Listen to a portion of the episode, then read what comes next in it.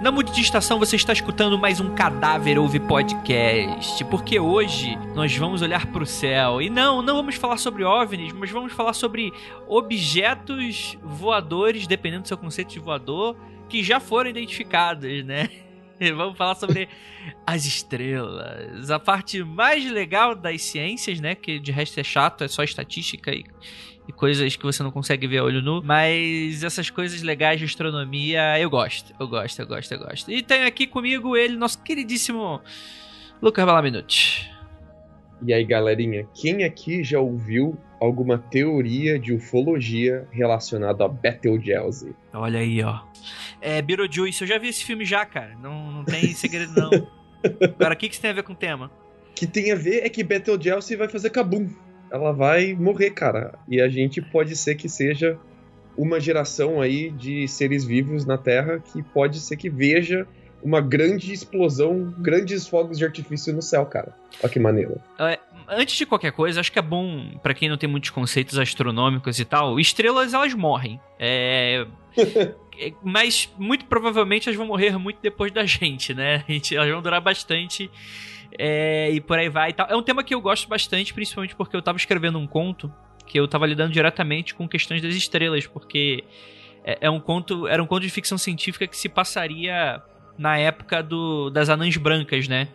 Que em dado momento você tem essa, é, essas estrelas entrando num processo de fusão nuclear, né? Que elas são grandes geradores nucleares que ficam explodindo para sempre, é, com muitos gases, como diria o Pumba do Rei Leão. E elas entram num processo aí de, de maturação e morte, né? Depois que tudo entra em colapso e a gente tem essa estrela, a Beetlejuice, Betelgeuse. E malucas, tá, ok. Uma estrela vai morrer. O que que isso muda na minha vida? Muda que vai ser da hora pra caramba, cara. Funciona mais ou menos assim a morte da estrela. Ela vai queimando ali o combustível dela, que é fazer fusão nuclear quando ela faz fusão nuclear, ela coloca prótons no núcleo do átomo. E assim hidrogênio vira hélio, hélio vira carbono, e daí para frente vai surgir oxigênio, neon, magnésio, silício e até chegar no ferro. Acontece que a hora que chega no ferro, ela não consegue mais fazer fusão nuclear. E quanto mais ela faz fusão nuclear, mais rápido ela tem que fazer fusão nuclear para continuar se mantendo estável que a estrela, ela na verdade é uma mega balança, né? Você tem ali uma quantidade muito densa de matéria, então é, tem muita gravidade atraindo tudo para o centro, e ao mesmo tempo você tem a fusão nuclear atraindo para fora. Qualquer coisa que você mexa nessa balança, né, ela entra em colapso. Então, quando você tem ali o núcleo virando muito ferro, a estrela fica desesperada, André tal qual alguém se afogando, se debatendo, e quanto mais se debate, se afoga cada vez mais. A estrela começa a fazer mais fusão, mais fusão, mais fusão, mais fusão, até que acabou. Ela explode, vira uma coisa muito linda de se assistir, cara. Entendi, entendi. Isso já teve precedente na, na, história humana? Porque assim, tem muita estrela no céu. A gente nunca viu uma estrela morrer desse jeito? A gente tem dois precedentes na história humana. A gente tem a, as últimas supernovas que foram vistas olho nu e que a gente tem registro é Nebulosa do Caranguejo, há 1054 anos atrás, registrada pelos chineses. A, a gente não estuda a história da China, mas a, a, explosão da nebulosa do caranguejo teve uma, uma puta uh, participação na história política da China. A galera usou isso como propaganda política na época, cara. É uma maneira estudar essa história. Depois aí, para quem quiser se aprofundar. E a gente tem a supernova de Kepler, que ele conseguiu ver olho nu em 1604. Só que elas foram, assim, pequenas a olho nu no céu, assim. Seria como uma grande... Uma estrela muito brilhante, assim, que, que ofusca as outras, assim. Mas não chega a ser uma coisona no céu, por exemplo. E a Beetlejuice, pelo tamanho dela e por quanto perto ela tá da gente, ela é uma super gigante vermelha a 700 anos-luz do Sol. Então ela tá pertíssimo. A explosão teria mais ou menos a luminosidade e o tamanho no céu da, da Lua, cara. Ela ia rivalizar com a Lua no céu, em termos de luminosidade. Então seria uma mega de um, de um brilho no céu, assim, como se tivesse duas luas na noite, cara. Duas luas cheias na noite. Imagina que doido. Cara, isso é muito doido, porque realmente, né, é empolgante, impactante e, e tudo aí. Mas é, o processo vai ser do nada, vai aparecer uma segunda lua, tipo, a gente vai dormir, vai acordar, vai ter, vai ter um farol na nossa cara, ou tipo assim, ou é um processo do tipo, vai ter um. A gente vai conseguir ver, tipo, igual no Star Wars a Estrela da Morte explodindo ou algo assim? Ou é, é só... mas vai, vai ser pique isso. A explosão mesmo, ela vai demorar mais ou menos entre 100 a mil anos para acontecer, né? Uma supernova é uma grande explosão. Uma explosão de, assim, literalmente astronômica de proporções, né? Então ela demora muito tempo para acontecer. Mas a, a, maior parte mais violenta dela é na primeira noite mesmo. Um dia, de repente, vai surgir no céu uma mega bolha muito luminosa e vai ser visível à luz do dia também, porque a lua é visível à luz do dia, ela é luminosa o suficiente para você ver a lua ali de manhã ou de tarde sem problemas. Então, assim, de repente de dia ou de repente de noite vai aparecer uma bolha no céu, cara. E essa bolha vai estar tá brilhando muito quente. Cara, isso é. Aí depois de um dia, aí vai dar uma, uma estabilizada, mas vai continuar lá durante um tempo. É isso? Isso. Isso, a, o ponto foco assim vai ser nos primeiros dias, então assim, por uma semana mais ou menos, a gente vai ver uma grande bolha. Aí ela vai ficando cada vez mais luminosa, até virar só uma estrela luminosa, mais ou menos em um mês. Então vai parecer tipo uma mega estrela. E depois ela vai devagarzinho desaparecendo, até mais ou menos no final de um ano voltar a aparecer só uma estrela normal. Aí mais ou menos depois de um ano ela sumiu do céu. Como se fosse uma grande apertão de espinha no céu, cara. Cara, você transformou esse evento maravilhoso numa coisa muito nojenta, parabéns. mas, cara, isso é legal e tal, mas qual é a previsão disso acontecer? Então, pode acontecer a partir de agora, em qualquer dia, só que a chance disso acontecer hoje ela é muito pequena. E ela começa pequenininha, mas a cada dia que passa e não acontece, ela vai crescendo e crescendo e crescendo e crescendo exponencialmente. Então, entre hoje e daqui 100 mil anos, acontece. Eu só não sei quando. tá, então às vezes a gente pode estar tá, é, gravando esse podcast um pouco cedo demais. Um pouquinho só. Mas assim, para uma supergigante vermelha, tem aí mais ou menos 10 milhões de anos, 100 mil anos é mais ou menos o, um, o último 1% da vida dela. Então é como se você tivesse vivido 100 anos e esse fosse o último ano de vida dela, sacou? Ela tá ali já cambaleando, tá todo mundo preparando o caixão já. Já tá, já tá os caras dançando já com, com o caixão já, preparando já. já. Já tem a lápide feita já, já tem o um espacinho ali no cemitério comprado. Entendi, entendi. Cara, isso uh, foi verdadeiro balde de água fria agora para o nosso ouvinte, que talvez pode acontecer amanhã, mas pode acontecer daqui a 100 mil anos. Mas o que vai ser muito interessante é que eu torço para que não seja esse ano, Lucas. Nossa, se for esse ano, a galera vai relacionar com tanta coisa. Não, mano, cara, já tem gente vendo luz no céu pra caralho. Já tem. Mano, de tudo já tá acontecendo nessa, nesse planeta Terra. E tudo vira. Tudo vira motivo, né? Tudo vira motivo e tudo vira uhum. parada. Então, cara, não pode ser esse ano, senão a galera vai surtar. E o meu maior medo da galera surtar é porque, assim, supernova acontecendo na, na região estrelar perto do nosso Sol é uma coisa perigosíssima pra gente, tá? Ah, quando a estrela explode, uh, ela vai soltar uh, jatos de raio gama, que se, se eles passassem por a gente, eles simplesmente iam vaporizar a Terra. A Terra ia virar uma grande bola de pedra, onde toda a água evaporou e tudo queimou. O que acontece é que quando uma estrela está morrendo, e se ela estiver girando em torno dela mesma muito rápido, ela pode se colapsar em um buraco negro girando muito rápido, e ele canaliza toda essa explosão para os dois polos do buraco negro. Então, em vez da explosão sair para todos os cantos ao mesmo tempo, para todos os ângulos ao mesmo tempo, ela sai só pelos polos, em dois grandes jatos. Se esse jato passa pela Terra, acabou. Simplesmente acabou, cara. Ah, Lucas, seu otimismo me enoja. É, continue, tá interessantíssimo. Cara, a gente acha que um, uh, um desses jatos de raio gama de estrela morrendo é o motivo de uma das grandes cinco extinções que aconteceu na Terra. A gente chama de extinção ordoviciana solitária, ou evento OS, que foi uma vez que simplesmente sumiu 85% de todas as espécies da Terra. Hum. 85% de tudo, cara, morreu. E o jato, ele não acertou a Terra em cheio, ele passou perto só, cara. De aquela reladinha só. É, foi, foi, foi de leve só. Sabe quando você rala o joelho só? Uhum.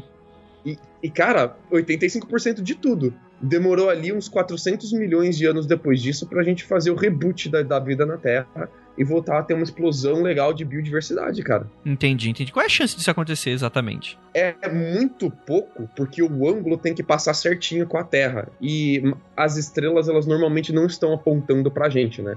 Elas estão mais ou menos ali alinhadas com o, com a galáxia, né? E a gente, a, então elas estariam apontando ou para cima, para fora da galáxia ou para baixo.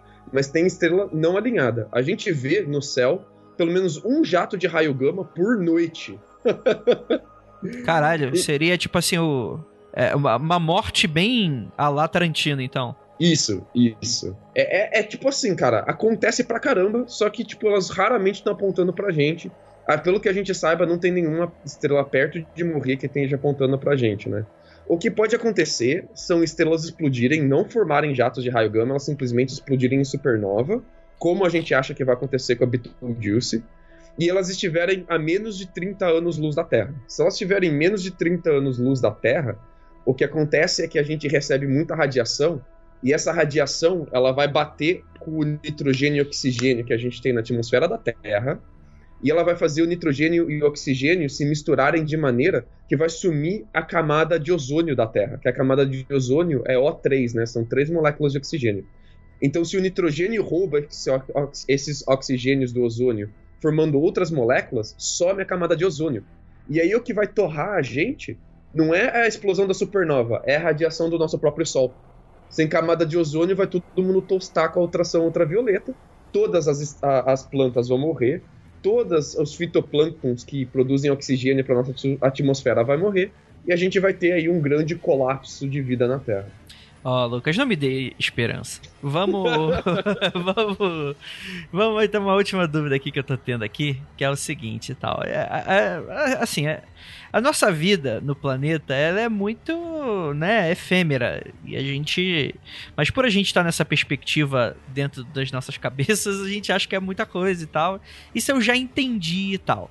Mas é, esses lances de questões astronômicas assim, qual a chance, tem alguma uma porcentagem de dar ruim para qualquer uma dessas viabilidades assim? O que, que, que, que você acha? Cara, porcentagem de dar ruim, pelo que a gente entende de astronomia, não. Mas assim, a gente está descobrindo muitas coisas que a gente não sabia nos últimos tempos sobre a, a evolução da vida da estrela e como funciona o sistema de supernova. E a gente está descobrindo que muita coisa que a gente achava que funcionava no supernova não é assim.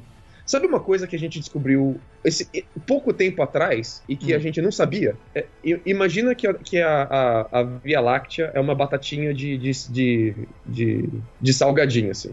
Imagina que é uma batatinha gostosinha de salgadinho. Imagina que você está olhando para a Via Láctea de, de, horizontalmente, assim. Então ela parece uma batatinha fininha, assim, na sua frente. A gente descobriu recentemente que a Via Láctea, na verdade, é uma batatinha Ruffles. Ela é toda ondulada para cima e para baixo, para cima e para baixo, para cima e para baixo. Eita ferro. É. E a gente descobriu mais ainda. A gente descobriu que na parte de cima tem um grande balão. Ah, na parte de cima e para baixo, assim, tem um grande balão de partículas ali que estão presas. Que elas estão em um ciclo de, de estarem presas. E a Via Láctea não tem formato de batatinha ondulada. Ela tem formato de pogobol, com esses dois balões para cima e para baixo. Então a gente está descobrindo uma caralhada de coisa que a gente não sabia. É, esses dois balões, cara, são quase do tamanho da Via Láctea inteira. São balões enormes, assim. É, de, de, é, de, diâmetro do balão, quase do mesmo tamanho do diâmetro da galáxia. Então tem uma grande parte da nossa vizinhança da nossa galáxia que a gente não sabia nem que estava ali, cara. Ah, tá, tipo assim, tava, na, tava escondido na, na ondinha. Tipo quando você tá comendo salgadinho e, e fica entre as suas banhas e você acha cinco dias depois e você tem essa surpresa deliciosa. Seria isso? É, mais ou menos isso. A gente não, tinha, não tinha capacidade de ver isso ainda com instrumento astronômico. Então, tem, a, o nosso medo com questão de supernova é a gente não ter instrumento ainda para ver partes da supernova que seriam danosas para a gente. Então hum. pode ser que é, pode ser que tem vários tipos de supernova, algumas não são danosas e outras são mais danosas. Ah, pode ser que tenham, assim como tem os jatos de raio gama, tem outros processos de focar a, a, supernova em um ângulo específico que não seja tão concentrado quanto o jato de raio gama, mas seja tipo um cone, por exemplo, e o cone passe pela gente. Então tem toda uma gama assim de coisas que pode acontecer que a gente não sabe. Pode ser que uma supernova muito mais perto da gente, mas não tão perto quanto a 30 anos-luz, né, que seria dano direto da supernova, cause um distúrbio, distúrbio na nossa vizinhança e lance uh, estrelas ou planetas por perto do nosso sistema solar, e isso vai ter algum efeito no nosso sistema solar. Então tem todos esses outros efeitos indiretos e periféricos assim que a gente desconhece que são possíveis e que podem ser danosas pra gente. Então, é, é, o, é o famoso a gente descobre quando chegar lá. Olha que delícia. É isso, Lucas. Tem alguma curiosidade além disso? A, a, é porque é, agora a gente só tem que sentar e esperar, né? Basicamente. A, a curiosa, a, curiosidade que a gente tem é que, assim, é muito difícil detectar uma parada chamada neutrino. O neutrino é uma partícula que ela, ela neutra quase tudo. Ela não reage com quase nada e ela reage praticamente só se ela bater exatamente no centro do núcleo de um átomo. E o centro do núcleo de um átomo é quase nada no átomo, ele é pequeniníssimo. E o neutrino ele vai reagir só com o centro do núcleo do átomo, através da força forte, ou através da gravidade.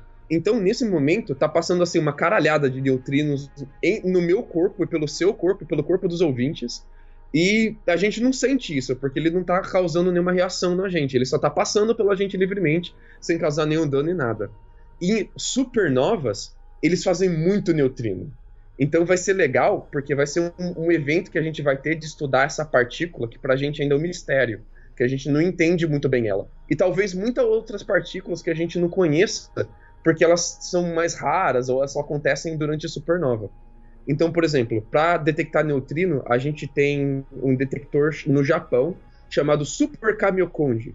Que, cara, Super Kamiokonji é o nome de Super Sentai, muito maneiro, né, cara?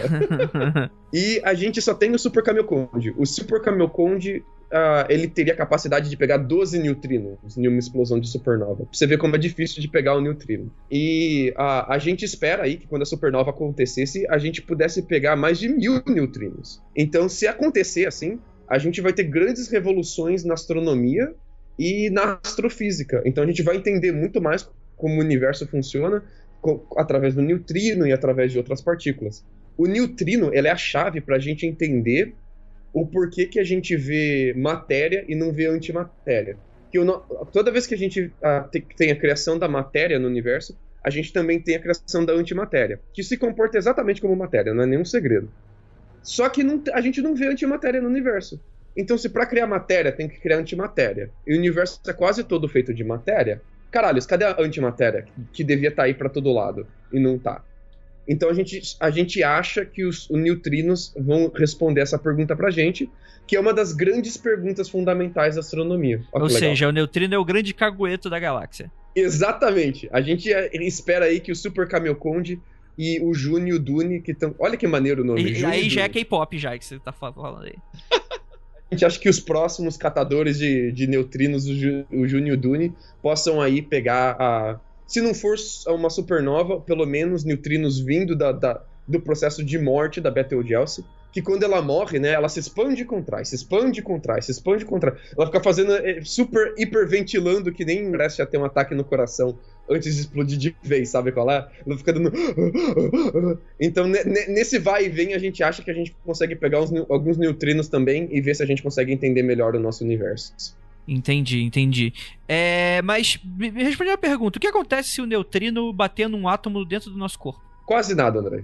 Quase nada. Ele, ele vai causar uma reação no átomo que ele vai fazer liberação uh, de elétron e esse elétron vai se decair e vai virar fóton. Então, tipo, rapidinho, tum, elétron fóton.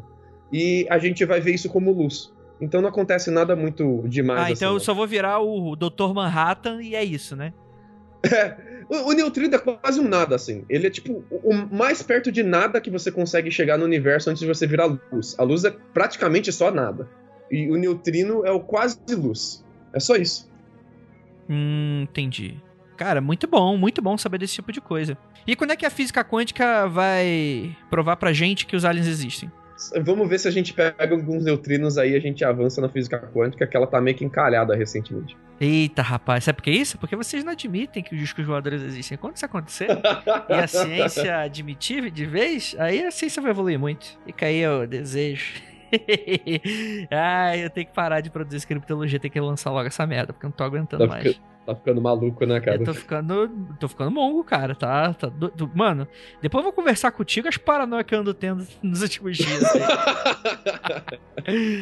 ah, é isso, Lucas. Muito obrigado aí pelas explicações. E vamos nessa, né? Vamos olhar para o céu. Vamos bater palma quando o Beetlejuice morrer. Vamos ficar todo mundo na praia batendo palma. Ai, que bonito. É, e aí rola aquela cena do Exterminador do Futuro com a gente segurando na grade, né? Logo depois. todo mundo vaporizando.